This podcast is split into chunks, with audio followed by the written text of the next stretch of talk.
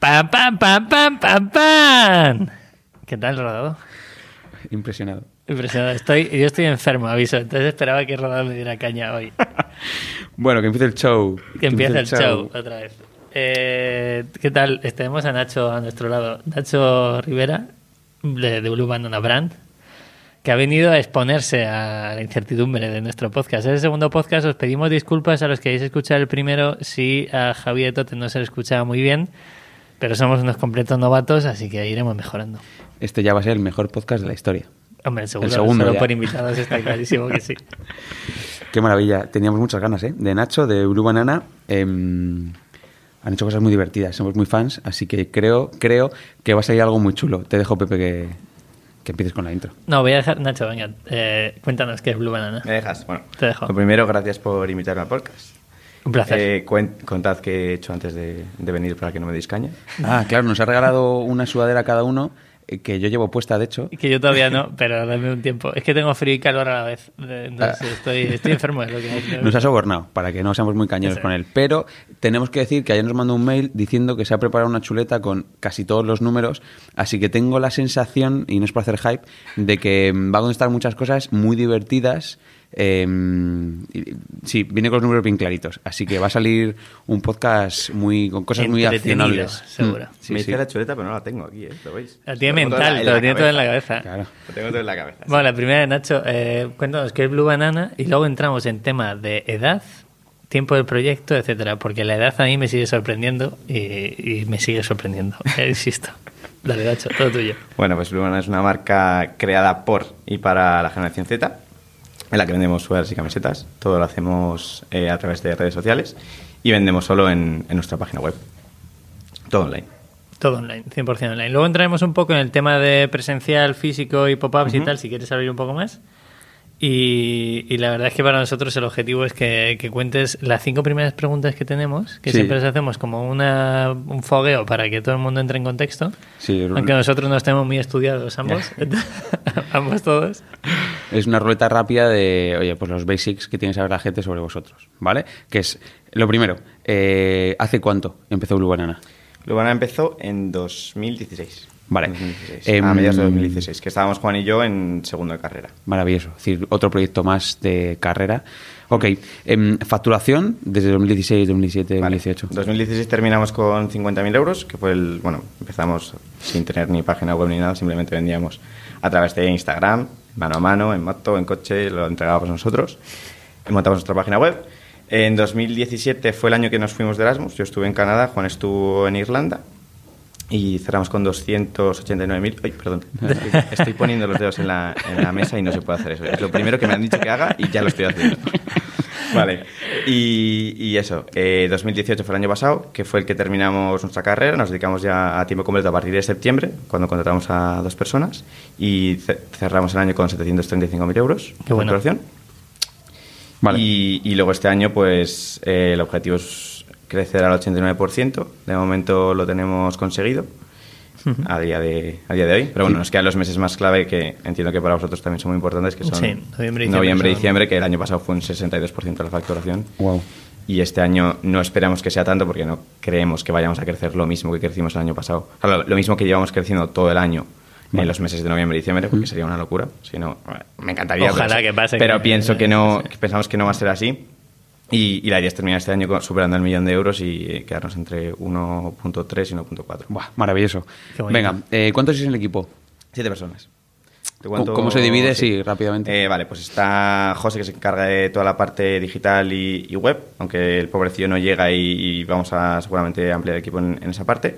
Eh, Carmen que se encarga de la parte de atención al cliente. Paloma que se encarga de la logística, es un poco que hace absolutamente de todo. Eh, Paola que se encarga de la parte de- del diseño, que ha entrado nueva hace, hace muy poquito Hola, Paola. y que, que nos ha ayudado muchísimo. Y Gon, que se encarga de toda la parte de creación de contenido, que también ha entrado en, en septiembre de este año. Y luego estamos Juan y yo, que, que somos los, los hombres orquesta, que hacemos lo que sea. Que venís a podcast como el nuestro y, Y montamos charla. taburetes, fre- fregamos y Claro hacemos sí. una cuenta de pérdidas y ganancias. Como tiene que ser. Tiene que ser. Vale, em, ¿habéis recibido inversión externa? No. Nada, cero patatero. No, ha ok. sido todo, hemos reinvertido desde, desde el día uno. y creciendo con nuestros propios recursos. Es Ojo, decir, que importante esto para la gente que Sí. escuche, creo que es necesario. O sea, ahora cuando entremos en la edad, que a mí me sigue sorprendiendo, y no es coña esto, eh, han conseguido... DNI, ¿eh? No, no, me lo creo, me lo creo, me lo creo. Qué bigote este parece. No, pero coño, que es posible montar una empresa que facture un millón eh, de euros eh, al año sin llevar una inversión externa. Y eso para mí es clave. Y Mm. supongo que a nivel de control de gastos y crecimiento de equipo lo, lo habréis controlado al máximo Sí. para que eso pueda ser posible. Mm, La verdad es que hemos, desde el día uno fuimos súper conservadores, un poco incluso ratas. Claro. Y, y sí que es verdad que, bueno, desde el principio reinvertíamos todos los beneficios en, en la empresa para seguir creciendo y luego llegar a, a unos volúmenes de facturación con o sea, el poder de negociación que tenemos ahora mismo que no nos hace falta meter a, a gente de fuera dentro de la empresa porque nosotros pensamos que con nuestros propios recursos poda- todavía podemos seguir creciendo. Es decir, que sois rentables, era la siguiente pregunta, Sí, pero claro. es decir, Sí, sí, sí. La, la tacho directamente. ¿Cuántos pedidos mes estáis teniendo Vale. último trimestre o yo qué sé, Justo, actualmente? Es que, como Varía sabéis, mucho. varía mucho, no es lo mismo diciembre que marzo, pero ahora mismo, por ejemplo, los meses de julio, agosto y septiembre, para que os hagáis una idea, hemos estado entre los 1.800 y 1.900 pedidos. Que bueno, ¿hay estacionalidad en vuestro... Sí. o sea, ¿notáis mucho aunque vendáis sudaderas, camisetas? Sí, sí, sí. Sí. O sea, de, bueno, de septiembre a marzo se venden muchísimas más sudaderas. En marzo, en- bueno, en función un poco también del tiempo, en abril más bien, empiezan a, empieza la venta ya de, de camisetas. De camis. Y luego, por supuesto, los, los meses clave son o sea, es Navidades. Es, nosotros, Es el punto. la- el mes de diciembre es súper clave para nosotros. Has dicho superimportante. 62% de la facturación en noviembre y diciembre. No, miento, me he equivocado. Octubre, noviembre y diciembre. Vale, el último Vale, trimestre. En octubre del año pasado fue cuando, o sea, nosotros nos, nos dedicamos a tiempo, a tiempo completo desde septiembre de 2018 Vale. y luego en octubre fue cuando empezamos con la parte de paid, porque antes era todo tráfico orgánico. Ah, amigo. Y entonces vale. ese fue un punto de inflexión brutal. Y, y luego también lo que estábamos comentando antes de cuando salimos en prensa que empezó en Sí. octubre. Entonces el mes de octubre Vale. fue, fue brutal. Y luego ya noviembre y diciembre que... Vale, vale. Luego entramos en eso porque solo lleváis haciendo un año paid. Así Sí. que luego entramos justo en esa parte que es clave. Vale, pues el- toda la parte de. Es decir, toda esta ruleta de preguntas rápidas la hemos terminado y nos metemos. Ah, importante, que se me ha olvidado. Mm. Dos cosas. Primero, tienes un comodín. Que por- para el que no lo sepa, tienes un comodín. Si hay alguna pregunta que no te mola, levantas la mano, comodín, y, y a la siguiente. Y si, tengo, y si no lo utilizo, tengo premio, ¿vale? Sí, Sí, pero te- al final te lo decimos. un cortavientos, luego. Al final te lo decimos. Bien. Bueno, Pepe ya está adelantado. Y otra cosa que quería decir es que el objetivo de la entrevista con vosotros es, eh, yo creo que des- desmenuzar dos, dos, tres cosas, ¿no? Vamos a hablar mucho de branding, vamos a hablar mucho de, obviamente vamos a desmenuzar todo el funnel como, como hacemos y vamos a hacer en todos los podcasts. Y es muy interesante que, mm, que hablemos de eso, ¿no? De cómo con poco se puede crear mucho. Yo creo que son tres cosas a hablar que vamos a ir desarrollando durante todo el podcast, ¿vale? Así que nada, te dejo, Pepe.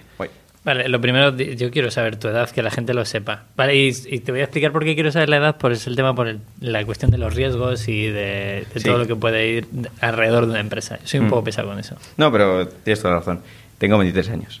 Soy del 22 de enero de 1996. Bueno, se montasteis eh, Blue Banana con 19. 19 añitos, Sí, así. 19. Claro, Eh, Juan es de noviembre, yo soy de enero. eh, Yo con 19 y él con 18. claro. ¿Con, con cuánta pasta empezasteis? Empezamos con 1.200 euros cada uno a comprar sudaderas Un clásico. y pues, de sudaderas. Hay una cosa muy guay que lo leí el otro Y no día. había otra cosa que no fuese eso. no, no, no había O sea, otra cosa. comprar, vender, comprar, vender. Eso es. Yo vi una cosa que moló mucho, que antes hacéis personalización, o sea, empezasteis Justo. haciendo personalización, Mm. os disteis cuenta que ese modelo era, no era escalable para nada y os quedasteis exclusivamente con los productos que más se estaban vendiendo.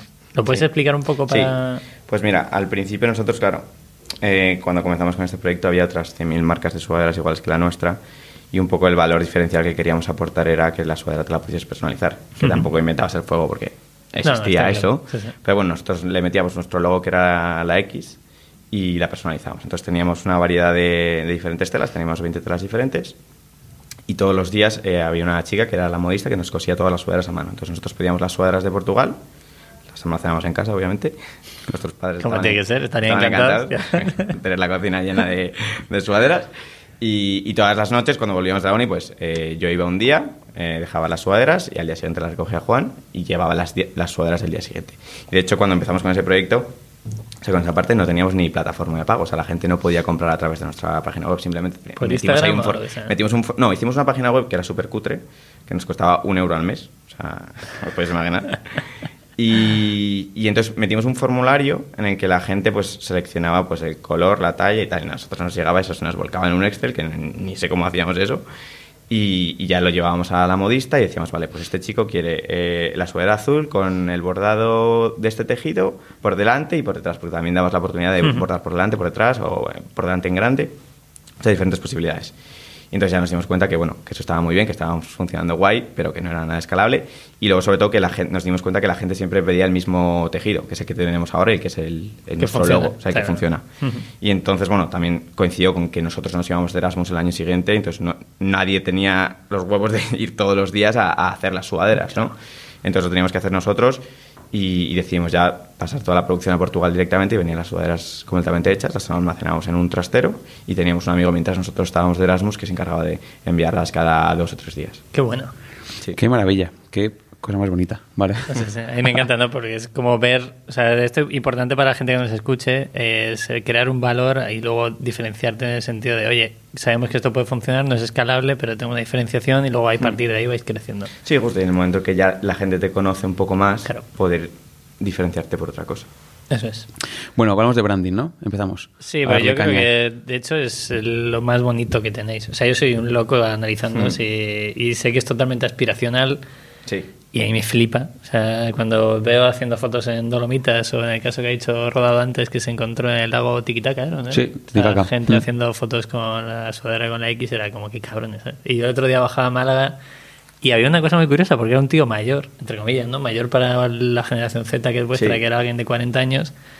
Y el tío era como rollo muy surfero, tal, como vuestra sudadera, y dije, qué cabrones, ya están llegando esta gente, ¿sabes? Es como... Y me alegro un montón, la verdad, o sea, no, no puedo negarlo. Marca y branding, eh, lo principal, que creo que Rodado quiere tocarlo también el tema, es muy importante, es cuánto creéis que os viene de marca. Os habéis dicho que no hacéis, eh, no habéis empezado a hacer pago hasta el año pasado, en octubre, noviembre, así Sí, más en, o en menos. octubre empezamos. Todo lo demás era marca, o sea, todo era orgánico. Todo era orgánico. Qué locura. Sí, a ver, se nos llena mucho la boca los, las Digital Native Vertical Brands hablando de marca, marca, marca, marca, porque es lo que nos flipa y es lo único que nos queda para diferenciarnos. A mí me interesa, primero, em, ¿qué porcentaje de las ventas os llegan hoy, eh? Decir, Sí. hablando ya de hoy, ya que mezcláis canales de pago Sí. y de no pago, ¿qué porcentaje de las ventas aproximadas os vienen de, de tráfico eh, Orgánico. ¿Y cuál es de- Claro, sobre todo para tangibilizar lo que es una marca, ¿no? Vale, porque la gente dice, vale, una marca, una marca, pero vale, y este se tangibiliza en ventas, ¿no? ¿Qué- qué- Porque vosotros, efectivamente, si los casi dos, tres primeros años habéis tirado de, de marca pura, obviamente lo tenéis que tener eso muy La controlado. gente- o sea, el primer día que nos sentamos con las agencias les decíamos que estábamos vendiendo eso, que no habíamos hecho un anuncio en nuestra vida, la gente flipó. Dice, pero chavales, vosotros ¿Cómo lo habéis hecho? hacéis?". Y yo, pues a mí me parece lo normal, ¿no? Llego a un Instagram, pues la gente me compra. Pero no, ahora me doy cuenta de que es, es una locura. Eh, porcentaje, ahora mismo pues depende también del mes, pero estamos haciendo de la parte de paid que es un 40-45% de, Vale. de las ventas, así que el resto es, es orgánico. Mm, Qué barbaridad. Qué barbaridad. Es una O sea, barbaridad. también es verdad que, que, eh, estamos, o sea, yo la parte de email no la cuento, la cuento como orgánica. Sí, sí. Sí, sí, sí, sí, trabajar, la- Sí, sí, sí. trabajar la propia base de a trabajar datos. muchos canales mm, propios nuestros que, que nos han venido muy bien y que están funcionando guay.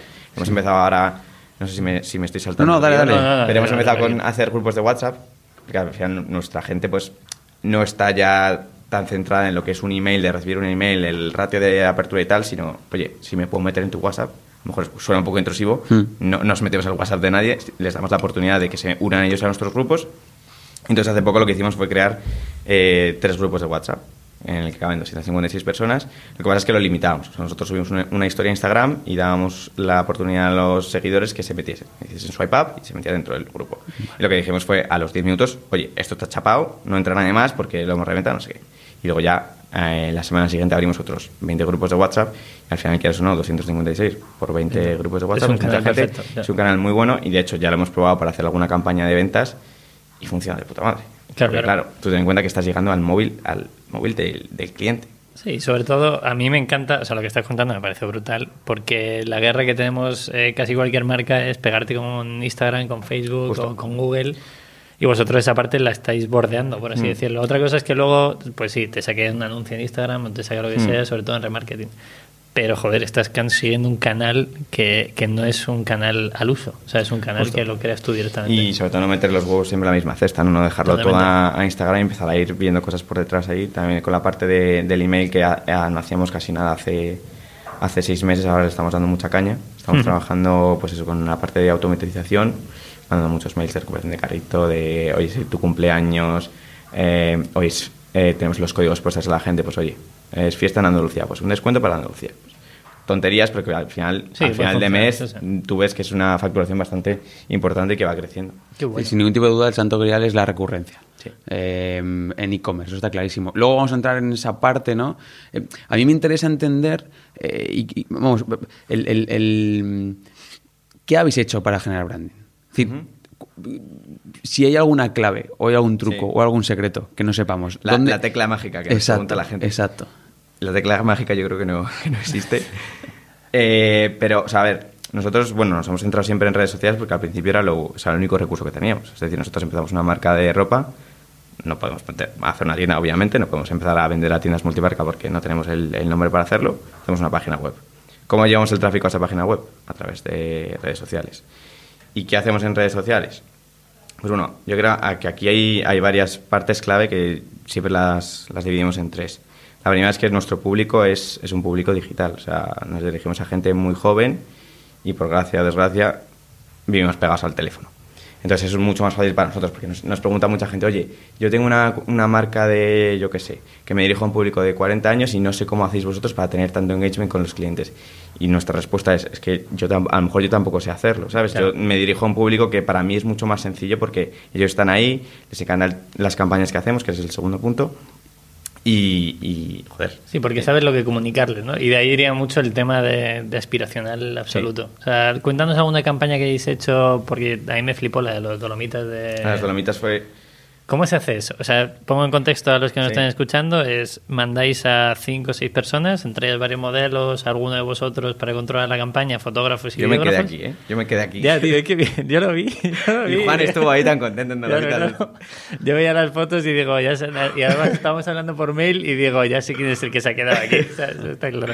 Yo me quedé ahí, yo me quedé aquí. al final. Cuéntanos cómo funciona eso. Mandas a seis personas ahí, Mm. se hace una serie de campañas, Vale. videógrafo, fotógrafo. ¿Cuál es, ya no solo el proceso, sino cuál es el objetivo final de ese tipo Vale. de campañas? O sea, antes me voy un poco, rebobino un poco antes. Totalmente, lo que es eh, donde nos centrábamos muchísimo nosotros fue en la parte de contenido, ¿no? Que al principio el valor que queríamos aportar a la gente, lo que nosotros decíamos era que queríamos que la gente nos siguiese independientemente de que le gustase el producto, porque le gustase lo que transmitíamos en las redes sociales, ¿no? Entonces dimos mucho valor al contenido, a los paisajes y ahí nos dimos cuenta un poco que teníamos que enfocar la marca hacia la aventura.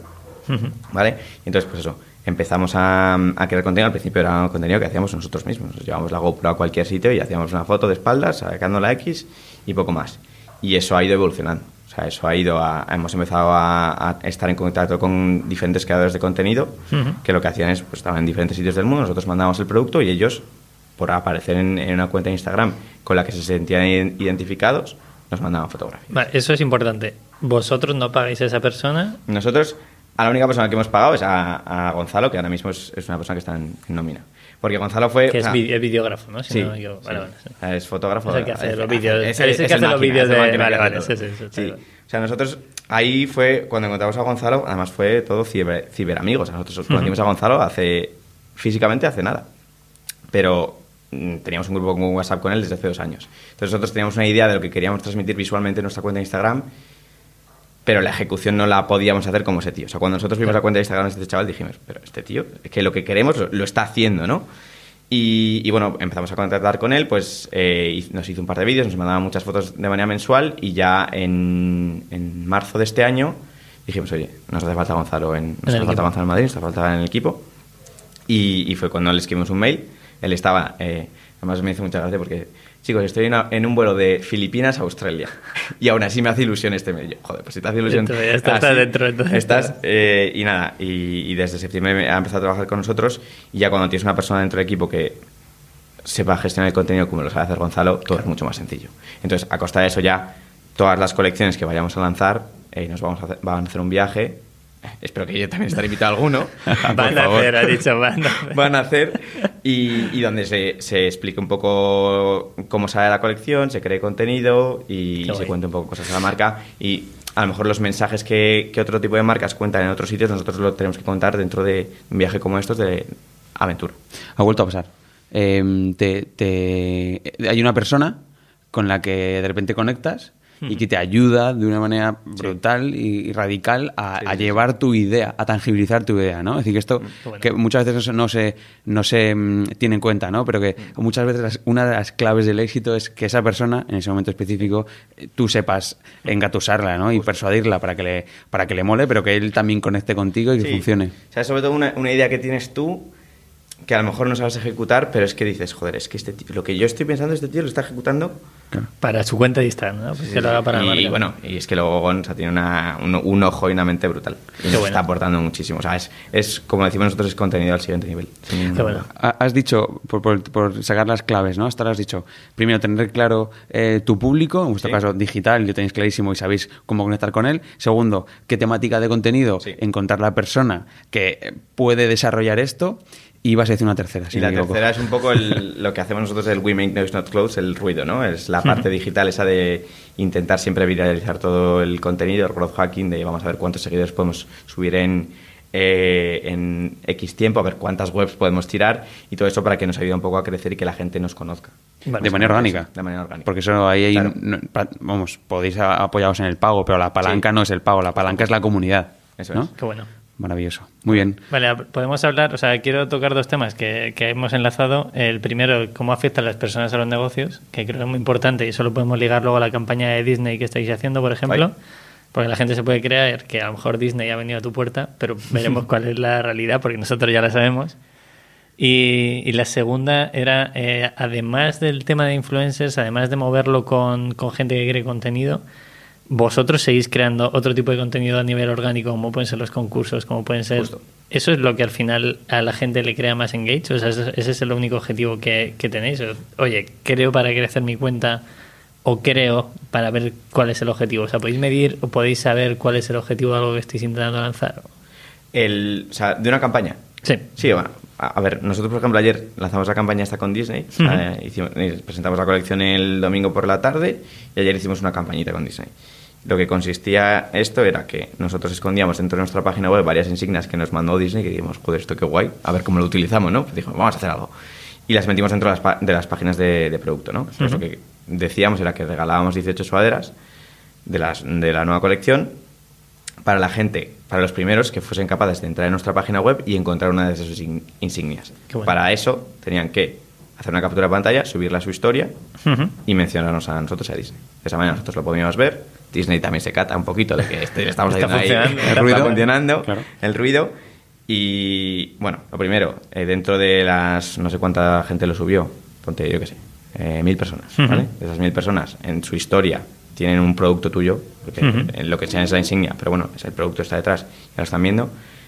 Entran en la página web 8.000 personas en una hora. Qué eso, bueno. pues, a- y luego al final, pues eso so- se eh, traslada un poco a, a las ventas. A ventas, está claro. Muy, muy guay, porque em, es- yo os hago un learning súper claro que es, eh, tenéis, y, y es que se ve, ¿no? Tenéis clarísimo cuál es vuestro público, Sí. qué, qué hay que decirle, cómo conectar con cómo él. funcionar. Exacto, y sabéis cómo viralizar ese contenido. Y es, yo creo que son las tres palancas que a la gente más le cuesta, porque hay mucha gente que, que, vale, pues tiene muy claro su público, pero no tiene claro cómo viralizarlo, pero sí tiene claro, tiene, sí tiene claro el storytelling. Es decir, hay que compensar esto muy bien, tener las tres cosas muy claras y que funcionen a la vez, de manera homogénea, para que te funcione una campaña y de manera orgánica puedas tener un 60% de ventas Totalmente. y tráfico constante y recurrencia y dinamizar eh, de tu propia comunidad. ¿Nos metemos en la parte de paid? ¿Te parece? Eh, Podemos decir lo de Disney, o sea, ya que hemos tratado Venga. el tema, ¿cómo se firma un contrato con Disney, Nacho? Vale. Es lo que, o sea, iba a decir un contacto, tal, pues ya se contaba antes un poco la historia. Bueno, nosotros eh, dimos una charla en, en la Carlos III, mi universidad, y, y nos flipó porque Tipiten, no sé si Sí, conocéis, sí, sí. que vengan aquí, que venga Luis también, nos contó justo ahí que iban a hacer una, una colección con Disney. Nosotros flipamos y dijimos, joder, qué cabrones, nosotros también queremos, ¿no? Y bueno, pasó mucho el tiempo y da la casualidad que uno de mis vecinos, tal cual es, Tal es cual, así, ¿no? Sí. eh, trabajaba en Disney, ya no trabaja de además, y, mm, y siempre le habíamos contado un poco la historia de Blue Banana, le, le molaba y tal, y hablamos con él un día y le dijimos, oye, ¿a ti te importaría ponernos en o sea, sin ningún compromiso, ponernos en contacto con la gente? Porque claro, él, él trabaja en otro departamento, no tenía nada que ver, nos puedes poner en contacto con, con la gente de Disney. Y nos puso en contacto, tuvimos una reunión con ellos y nosotros le contamos un poco nuestro proyecto y, a la- y al público al que llegábamos que, que ellos no estaban siendo tan capaces de llegar. Qué bueno. Y entonces llegamos a la conclusión de que sí que podíamos hacer una, una colaboración y que iba a estar muy guay, por supuesto contando toda la historia que había detrás, que tuviese coherencia con la marca y que fuese a funcionar. Y vamos, estamos muy, muy contentos. Qué bueno. Bueno, pues hay otro caso, ¿no? Que ya no es solo el tema de, oye, que eres una marca, la marca tiene repercusión y tenéis un nicho muy parecido a Disney y vosotros posiblemente. Ujú. Eso será gente que ha crecido viendo Disney, la misma que os compra a vosotros. Pero siempre hay un contacto personal. O sea, siempre Sí, hay una sí. persona con la que te tienes que tomar un café o te tienes que tomar una cerveza para que funcione. Y ahora Venga, entramos en el... Vamos a la parte de arriba del funnel. Vamos, Vamos a hablar de branding, que me imagino que es, bueno, ya lo hemos dicho, ¿no? Un porcentaje brutal de, de tráfico y de ventas. Em, ¿Cuánto pasta invertís al mes y en qué canales? Vale, como siempre, depende del mes, eh, pero principalmente lo que mejor nos funciona es Facebook, Facebook Ads, que estamos metiendo 3.500, 3.800 al mes. Luego, esto ha sido desde septiembre, no, miento, desde octubre de 2018. Eh, en abril de 2019, o sea, hace es- es poquito, empezamos con Criteo y para toda la parte de retargeting. eh, las inversiones son muy pequeñitas, están siendo de 1.300, 1.400 euros al mes y lo estamos rentabilizando bien. Y luego Google Shopping también empezamos en, en mayo, porque en abril empezamos con Google un poco sin ningún tipo de estrategia y sin ningún tipo de sentido y ahí nos la pegamos. O sea, ahí metimos 4.000 pavos que no se rentabilizaron nada bien. Pero sí que es verdad que luego eh, estuvimos hablando con una persona experta en, en la parte de Google y que nos recomendó meternos en shopping. Y, y También nada. hacéis Google Ads, ¿no? Hacéis retargeting. No, o sea, en retargeting solo hacemos en, en Criteo. Vale, ah, vale. Sí. Utilizas Criteo, Y- vale, sí. vale, es el intermediario. Y, vale, y luego estamos en, en Google Shopping y también están entre 1.200 y 1.500 euros al mes. Vale, es decir, que estáis em, en captación y en awareness, estáis metiendo eh, eh, 4.000, 5.000 al mes, Sí, ¿no? Y sí. un 30% de la pasta va además a remarketing, ¿no? Sí. Vale, ok. Sí, sí. es un poco el, el modelo, yo creo que, que siguen casi todas las marcas de 70-30, Y el retargeting 60-40. funciona- nos fun- El retargeting nos funciona muy bien. Sí, sí, es que eh, eh, de ahí viene la pregunta, es decir, el- ¿cuánto, cuánto, mm, ¿cuántas visitas de media tiene que tener un usuario vuestro para comprar? Si te lo sabes. es pregunta, no- es de examen, me ha es jodida, ¿eh? esta. No, no me lo sé. Es jodida. no, vale. no bueno, pues nada, pues ya os ponemos deberes. Bueno, las medias del sector son, son 5, 6 o algo así. Más o Depende, menos. sí, en, sí. en textil sí. Pues me encanta tener todos los datos controlados. Ni, pues este no lo tenía, no tengo ningún Excel. Te vas a ir con deberes de me aquí, voy con no te- deberes, me encanta. No, no lo sé, la verdad es no que te no. preocupes, tío, no, te preocupes. Vale, va- va- vamos a aterrizar un poco los datos, si, si te parece, eh, en, en costes y en datos de costes y, datos de uso. eh, ¿qué, qué canal es más rentable? No, no más barato ni más, más rentable. Facebook Ads sin ninguna duda. Vale, ¿porque trae tráfico más barato o porque convierte mejor? Eh, las dos cosas.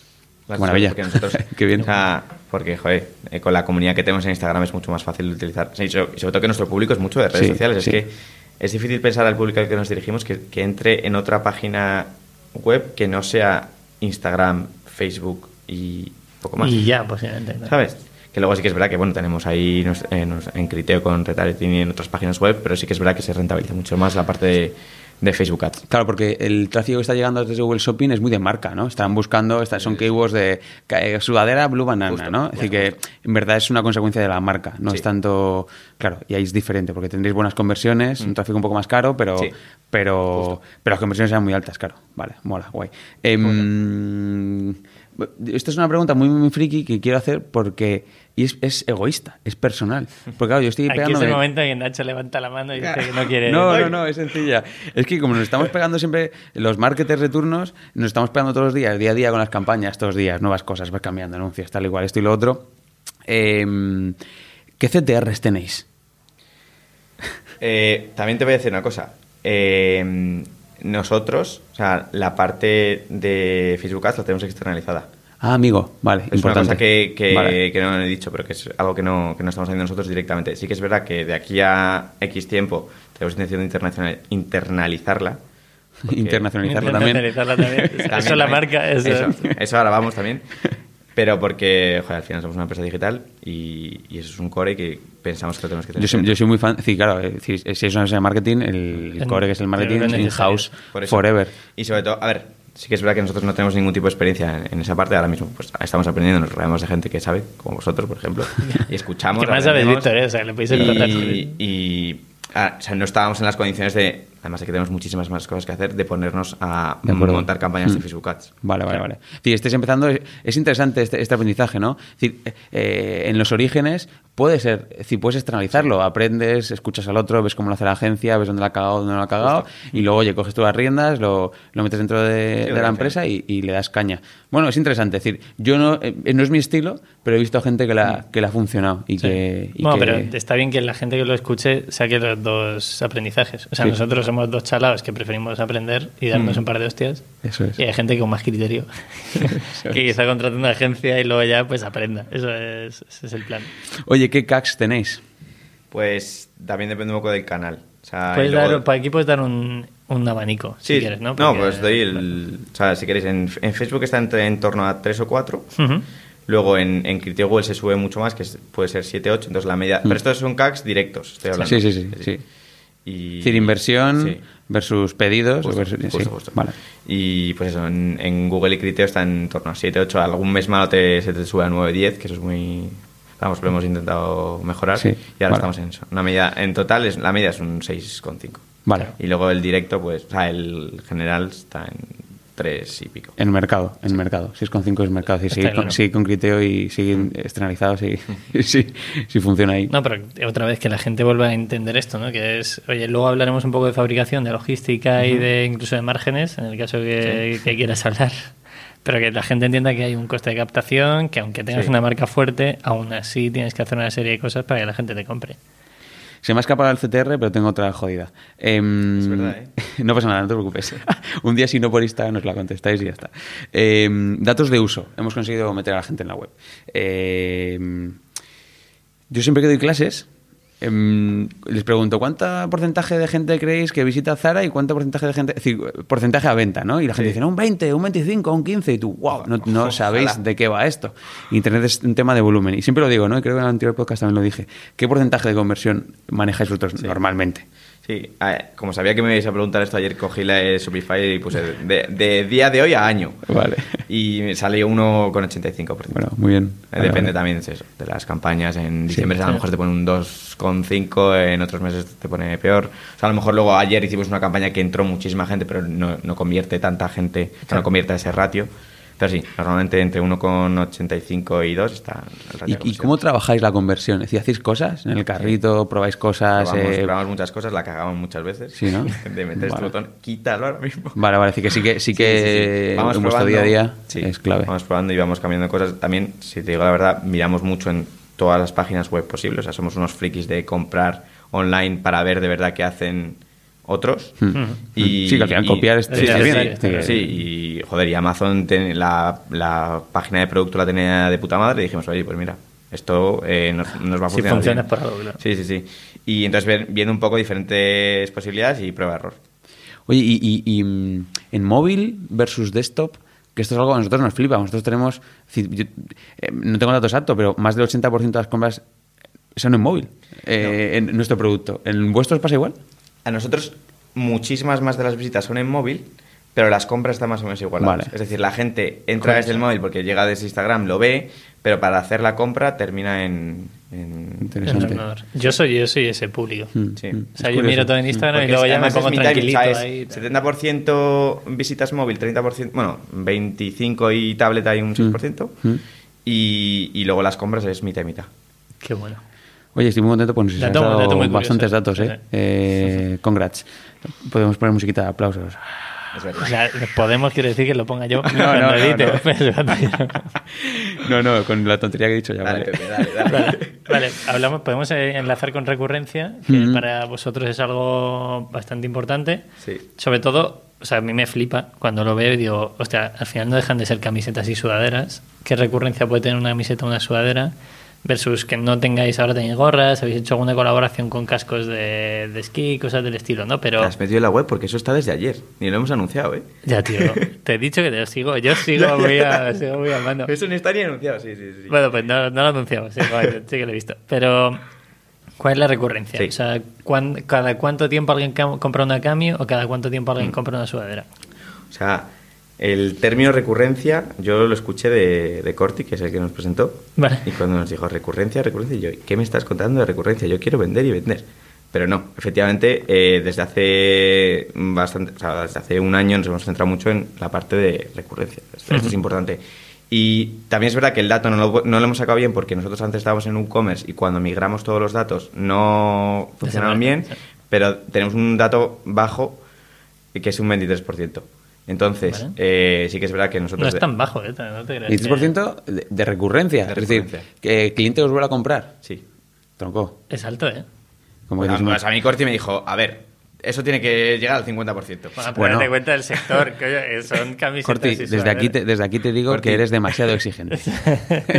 y yo lo que me llega a Corti va a misa. Me dice que es 50%, pues yo vamos a A por el hacer... 50%. O 23. Nosotros, si nosotros tenemos un, un 16, 17 17, sí. y estamos relativamente contentos porque tampoco hemos Mm. desplegado alas en el, en el tema de la recurrencia. Eh, y se puede decir, yo conozco marcas con un. Bueno, Totem que estuvieron aquí tiene una recurrencia muy, muy, muy baja versus vosotros. producto, versus, sí. Claro, son productos diferentes, ¿no? Es más regalo y tal, pero. eh, a ver, si tienes un 50, es decir, está muy bien, pero que es- lleváis poco tiempo, tenéis Pero, poca base de datos. claro. Bueno, tú de todas formas céntrate en el 50 y no, pares Yo hasta sí Corti me ha dicho 50. 50 hasta que yo no diga Corti, hemos llegado al 50, no me voy a quedar tranquilo. Bien, mola, mola. Pero, pero sí, o sea, una de las de los planes a, a corto plazo que tenemos es aumentar la, la gama de productos, la de diversificación.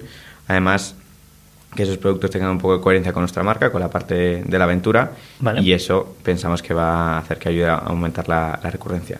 Y luego también lo que hacemos nosotros, pues un poco los básicos, ¿no? La- una atención al cliente que sea muy buena, un pedido que sea que se entregue en 24, 48 ¿Le lleváis vosotros la atención al cliente?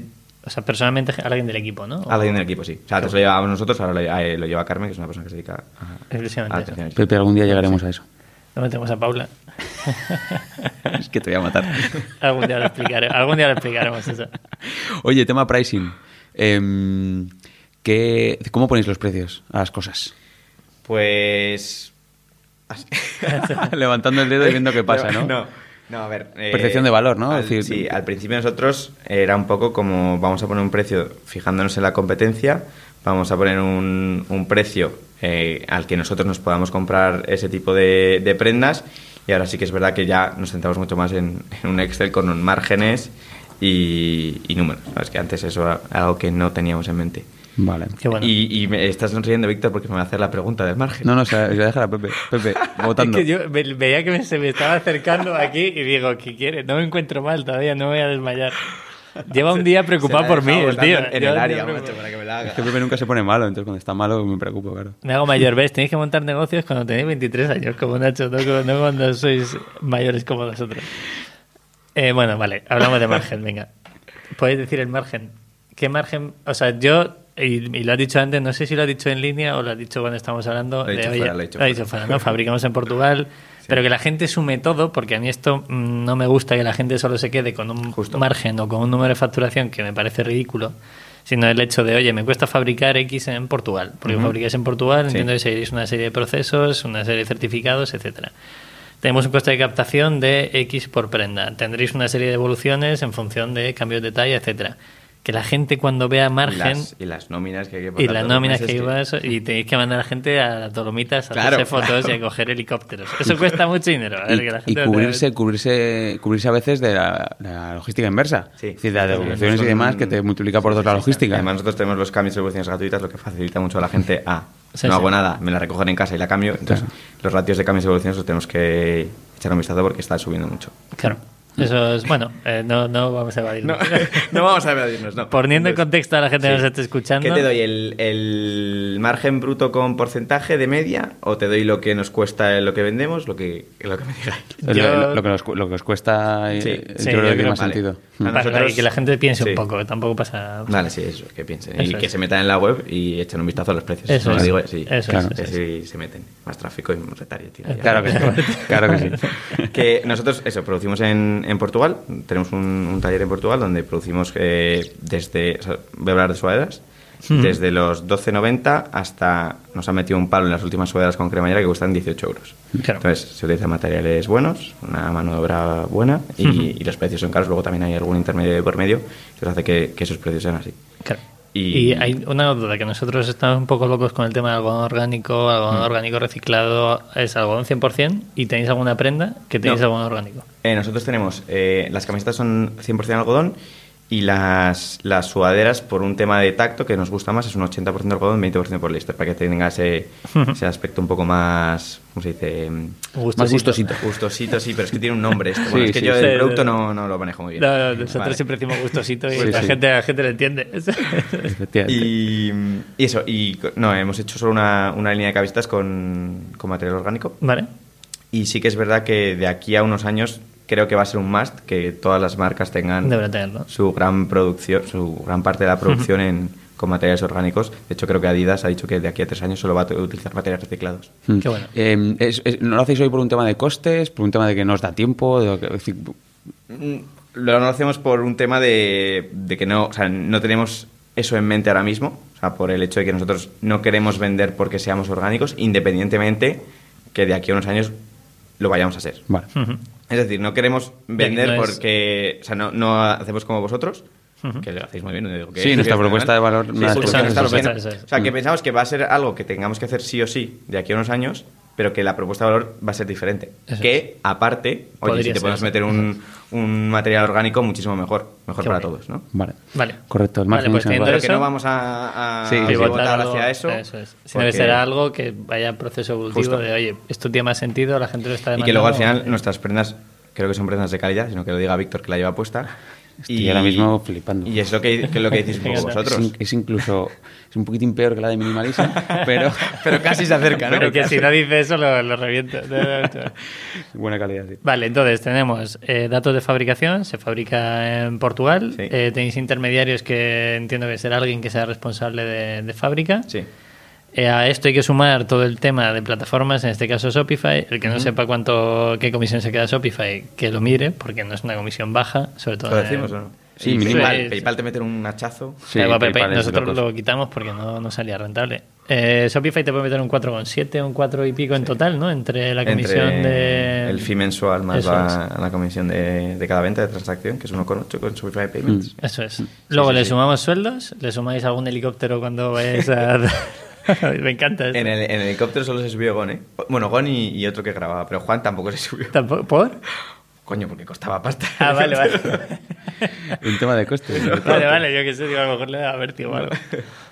Vale, eh, sumamos todo eso y una vez sumado eso, ¿qué margen os, os puede quedar? Da un abanico si quieres. O sea, no hagas margen de camisetas y sudaderas porque creo que no tiene sentido, sino decir, oye, nosotros trabajamos en estos márgenes en uno y otro. Si quieres, si no puedes Sí. levantar la mano. Eh, a ver, es que ese Excel no lo tengo tan milimétricamente medido. Pero te puedo decir que el bruto Ujú. es de un 66%. Perfecto. El bruto. Vale, y Vale, esto... luego, o sea, es, es que ahí o sea, varía mucho porque luego hemos metido gente nueva. No, Claro. o sea, no me quiero inventar el número. No, Si pero yo creo que ha quedado bastante claro. Sí, o sea, es- que- ese margen bruto, el operacional, le tienes que quitar todo lo demás. O sea, demás, tenéis logística externalizada, tenéis Sí. agencias, eh, tenéis justo. problemas como puede ser la logística inversa, pero es interesante que la gente lo entienda, porque porque si tú vas a un podcast y dices, no, tengo un 60% de margen y facturo un millón de euros al año, pues Dicen, se no, van a creer que tú has venido a Google Campus en un Ferrari, ¿sabes? Y va a ser No, de verdad que no, ¿eh? Pues no, eso, eso- es. Pero creo que la gente lo puede llegar a entender y eso es uno de los objetivos de este podcast, que la gente lo entienda, que al final no todo es, entre comillas, tan bonito como hay, sino Justo. estamos creando puestos de trabajo, sí. estáis haciendo otra serie de cosas y que no es solo porcentaje. Justo. Oye, la parte logística. Venga. El, eh, decías que hemos estado hablando fuera que eh, la tenías externalizada, pero la tienes externalizada ahora, antes no. Cuéntanos, ¿cómo ha sido todo ese proceso y, y por qué ahora está externalizada? Pues mira, nosotros antes teníamos eh, un- la nave en la que era oficina y almacén, teníamos mucho espacio y, y había una persona que se encargaba todos los días de 9 a 2 de empaquetar los pedidos. Salía mucho más económico eso, pero tenías que pensar en muchas más cosas. En el seguro del almacén, en que esa persona esté contenta, que tienes que calentar toda la sala que, que parece que no, pero joder, eso cuesta una pasta. Y, y luego pues toda la parte técnica de la integración de, con Shopify, que salgan bien las pegatinas, que hoy no hay las pegatinas, que hoy no viene a recoger el DMRV. Al final parecen tonterías, pero todo sumado te quita muchísimo tiempo. Y eso, junto con que hemos aumentado mucho la producción en estos últimos meses y, y tenemos eh, ocupa mucho más espacio, porque al final, no, que os voy a contar, claro, las, sí, las camisetas sudadoras ocupan bastante. Que yo cuando voy a empresas que hacen relojes o gafas, Es la leche. me cago en todo, porque digo que no, es que tenemos aquí 10.000 gafas y es un metro cuadrado. Claro. Entonces ocupa mucho espacio y, y decidimos que, que era un buen momento ya para externalizar la, la logística. Ujú. y ya no tener que estar nosotros dentro de nuestro almacén y poder mudarnos a, a Madrid. Cuando Porque fui luego al final eh, yo creo que es una mejor manera de, de atraer talento y que la gente esté más cómoda. Que Totalmente. estábamos, en, estábamos un poco lejos. Nosotros, eh, yo iba en coche y para mí no me costaba mucho, eran 15 minutos. Pero una persona que tiene que ir eh, todos los días una hora y media y luego tiene que andar por ahí cuando hace dos grados, pues es un coñazo y al final quieras o no, pues Sí, sí. no te apetece ir a trabajar. Y ahora nuestra idea es que Claro. la gente venga contenta. Sí, habéis tardado dos años, casi tres, en daros cuenta Sí. de verdad que, que no es una empresa logística. Sí, que la logística no es core ahora mismo, ¿no? En un, en un proceso de futuro probablemente si tenéis que afinar mucho el margen por X situación. Sí que ya tenga sentido, pero que al principio externalizarlo te quita líos. O sea, al final nosotros hicimos los números, lo que, te- lo que decía ya antes, y sí que nos salía un poco mejor tener la logística dentro. Pero claro, es que te quitas un montón de problemas y, te olvidas. Y, te- y- y dices, mira, yo sé que esto va a estar controlado, que voy a tener un servicio de logística perfecto y no voy a tener que pensar en ello, aunque me va a salir un poco más caro. Bueno. Y ya en el momento en el que nos centremos al milímetro en el, en el céntimo, sí que es verdad que a lo mejor tenemos que Claro. traerla de vuelta. Espero que sea dentro de mucho porque a mí me, me encanta la logística problemas. fuera. Yo estoy totalmente de acuerdo. De hecho, nosotros tuvimos esta conversación hace un tiempo porque Rodado se pone a hacer Excel de cosas y entonces si necesitas ese Excel de, de cuándo crear tu propio centro logístico, Ro- Rodado te lo pasa. Lo tiene montado, ¿no? Pues lo tiene montado. Sí. Vale, yo una cosa, chalado, antes de que se nos vaya un poco más el tiempo, es eh, todos nosotros, y me refiero a marcas que están creciendo poco a poco, eh, vamos de forma puntual a sitios físicos. O sea, vamos a un pop-up, a una- un mercado de diseño, un motor- mercado de motores, tal. ¿Vosotros hacéis algo a nivel presencial o es todo online? Ahora mismo no. Al principio sí que hacíamos muchos pop-ups. ¿Vale? Y nuestra idea de aquí a 2020 es abrir la primera tienda física. Qué bueno. ¿Dónde? En la milla de oro. Vale, vale. Pero a ver No, si... en, en por Serrano, Barrio Salamanca, ¿no? ¿Te No, no, no, no, Fuencarral, Ah, Fuencarral. vale, vale, vale, vale, vale, vale. Vale, vale, Pero a vale, ver vale. si, al- si encontráis un local me lo decís porque... Complicado, yo paso ¿no? mucho por allí, pero... No, a ver, esa es, esa es nuestra idea. Y ese es nuestro plan desde, desde el principio. Luego bueno. tenemos que, bueno, aterrizarla, ejecutarla. ¿Y para abrir una tienda física os planteáis abrir alguna ronda de inversión o seríais capaces de hacerlo? Nos, nos hemos planteado y de hecho hemos estado hablando con inversores el, de hecho el, el último mes. Hemos tenido dos posibilidades bastante guays de, de inversión, pero al final hemos decidido que con nuestros recursos propios y con las ayudas que puede dar pues, tanto el ENISA como, Sí. como los bancos, Sí, una línea de crédito lo que sea. sí, vamos a, vamos a tirar nosotros solos. Qué bueno. Porque pensamos que, que es la mejor opción y que todavía nos queda bastante por, por crecer, que tenemos recursos al final, llevamos generando mucha caja durante los últimos años para llegar a este momento con esta facil- bueno, facilidad, quiero decir, que no, que no es nada fácil. eh, No, que son otros a- riesgos, son eh, otros riesgos, es, es arriesgado, pero que al final pensamos que nosotros podemos, podemos hacerlo. Sí que es verdad que, sin ninguna duda, si contásemos con un equipo inversor, sería mucho más sencillo. Sí, a lo mejor sería un poco más rápido, para- pero, sí, pero tendríais otra serie de problemas. Sí. Eso ta- Y estamos para aprender y esperemos que todo salga bien. Y yo creo que vamos, estamos, muy convencidos. Es un proyecto en el que llevamos ya pensando mucho tiempo. Eh, estamos trabajando, estamos hablando con un montón de gente que, que ya pasa por lo que hemos pasado nosotros, que nos están ayudando muchísimo. Y, y con muchas ganas. Con Qué muchas ganas de encontrar el, el local. Que se le dé la ¿Tenéis fecha adecuada. en mente o algo? o no? Bueno, a nosotros nos gustaría a mediados del año que viene, pero esto es... O sea, es que si Es sale un local en febrero, a lo mejor lo tienes que coger o te tienes que esperar a 2021. Claro. Depende un poco de eso. También es verdad que tenemos que empezar a dibujar un plan B por si no encontramos un local donde queremos encontrarlo. Pero Bien. eso, nos gustaría empezar en Madrid con una tienda física y luego ya empezar a ver otros sitios. En... Vale, aquí una duda, ¿la ibas a decir tú el tema de saturación o no? El, o sea, hablamos con mucha gente de, oye, el canal online satura en un punto, facturo, yo sé, hablamos con la gente de Pompey, ¿no? Facturo 3 millones en, en online y hay un punto en el que me tengo que ir al físico, a abrir una tienda física para que la gente me conozca. ¿Habéis llegado a ese punto? O sea, ¿creéis que puede llegar a saturar o os queda margen todavía para no saturar Mm. ese canal online y luego abrir la tienda porque creéis que puede ser otro sitio donde, donde encontrar vuestro producto? O sea, yo creo que sí y no. O sea, que sí que satura, que nosotros todavía no lo tenemos saturado porque nos, nos queda todavía mucho por crecer, yo creo. Y que luego el- es lo que decíamos antes, ¿no? Que el, que el producto, tocarlo físico y ver una tienda, además que nosotros queremos hacer una tienda guay, que, que siga un poco pues toda coherencia con, con la marca y demás, un poco aventurera, Ujú. pues va a molar.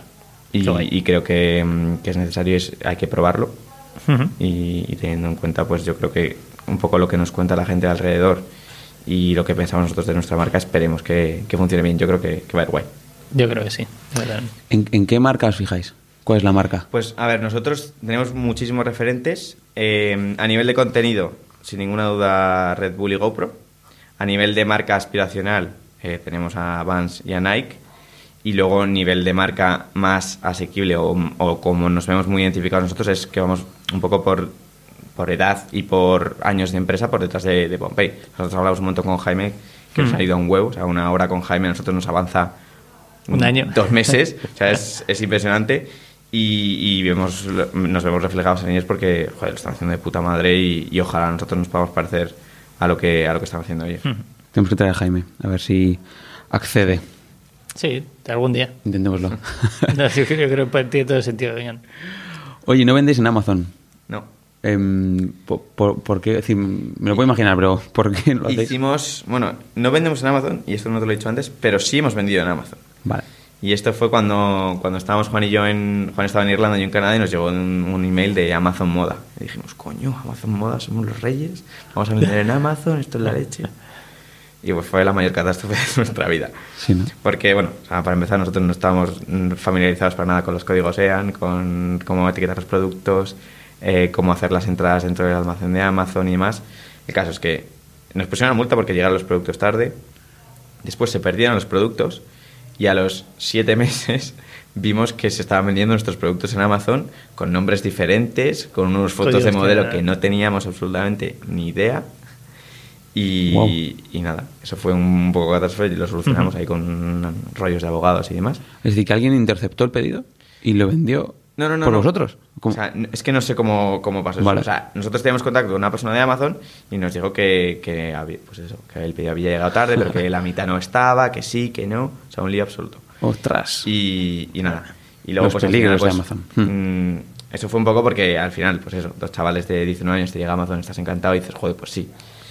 Eh, ¿Por qué no vendemos ahora en Amazon? Pues por un tema más un poco de... Es queremos marca, ¿no? dar- Yo creo que a vosotros nos hace. Justo.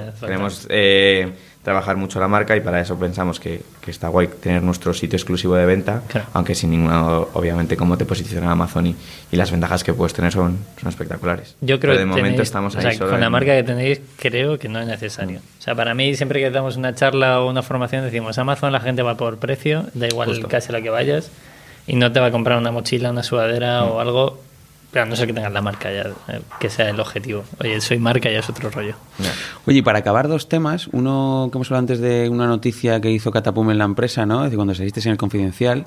¿Cómo fue esto? Es decir, em, eh, de repente un día os acerca un periodista, os pregunta y, y aparecéis en el confidencial y cambia la jugada, ¿no? Cambia la empresa. O sea, nosotros el, el- fue el 1 de octubre del año pasado. Sí, ah, vale. Perdón, es que soy algo. y- No, no, Sí, yo no sé, están picando. Sí, sí, algo. algo, algo está oyéndose por ahí, no os preocupéis. Esperemos que sea picando. Picando. Bueno, da igual. Nacho, perdón. tío. Vol- volvemos, volvemos.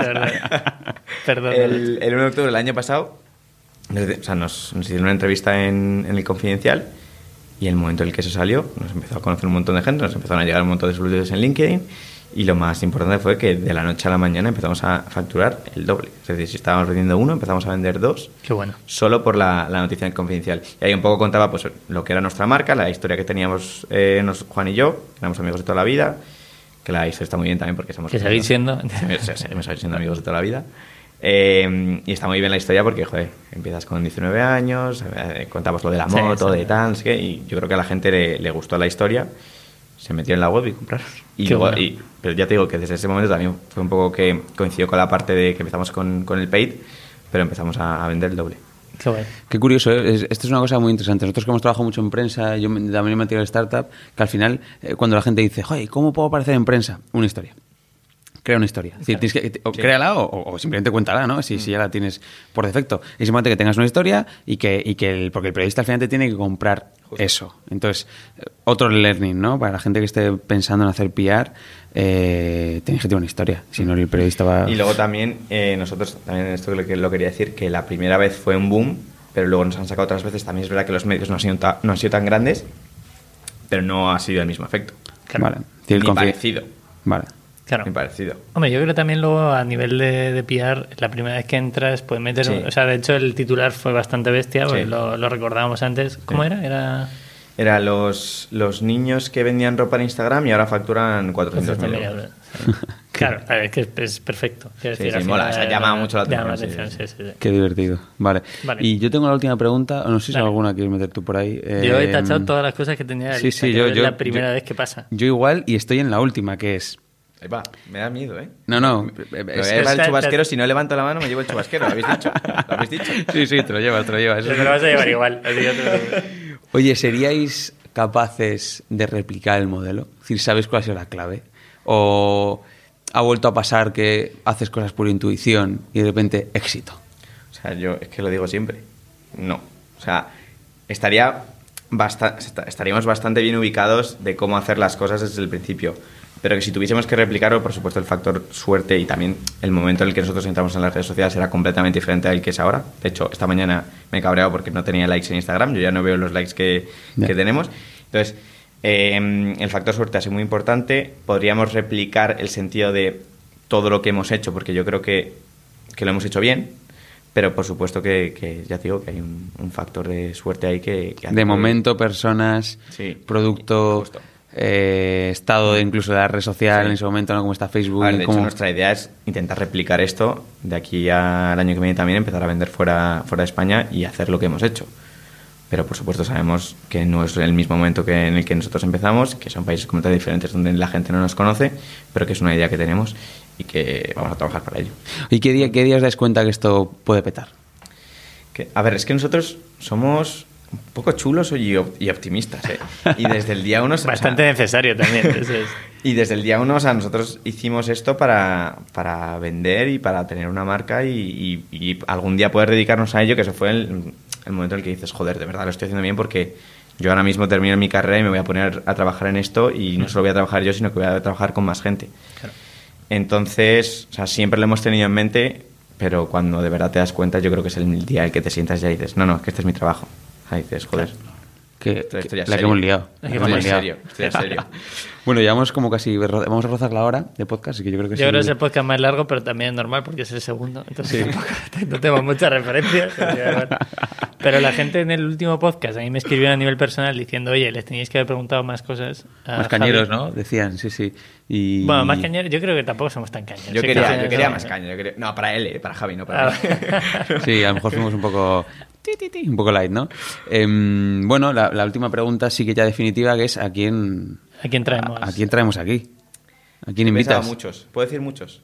Puedes No. decir, yo creo que dos, tres, ¿no? Máximo. Vale, sí. vale, vale. Eh, ¿Tiene que ser digital solo? No, No, no, no. Vale. O sea, es gente que quiera abrir su negocio y que entienda cómo funciona esto Vale. del barro. Pues eh, Oscar Valledor de Project Lobster, no sé si lo conocéis. No, Me no. parece que es un tío que está haciendo las cosas muy, muy, muy bien. Un crack. Nos ha, nos ha ayudado muchísimo en la parte offline. Mm. En cuanto hemos ido a preguntarle, nos ha abierto la casa y nos ha contado un montón de cosas. Yo creo que son súper útiles para la gente que esté pensando en traspasar esta idea digital a la parte offline. Y luego de digital, pues a Raúl y a Rafita de Rocking Media de IC21, que seguro que aquí os lo pasáis con ellos muy bien. Sí, sí, sí. Tú les conoces, ¿no? Sí, sí, sí, sí, Sí, sí, muy interesante. les tenéis que traer, sí, que, sí. traer que os vais a reír con ellos. Sí, seguro y, que sí. Y os pueden contar muchas cosas súper súper interesantes y que den datos de clientes también. Sí, ¿no? Te den datos. ¿Eso es Hombre, bueno o eso, malo? Eso no se puede, eso no se puede. No, porque como ellos llevan, tienen a varios clientes, a varias marcas. Ah, que de datos de terceros. De vale, vale. claro, eso es. Ostras, eso, Eso sería, eso sería de por medio. eso el vale. juego del juego. O sea, que sería brutal. Eso es. Bueno, No. pues yo creo que ya Vale, está, ¿no? pues ya está. Nacho, ¿Mm? muchísimas gracias, de verdad. Gracias a vosotros. Muy Eh, divertido. Creo que podemos despedir. ¿Quieres decir algo, Rodado? Nada, un saludo a mi madre que me está escuchando. Un saludo Isabel. Eh, le estoy cuidando bien. Hoy me está cuidando él a mí, realmente, debo decirlo.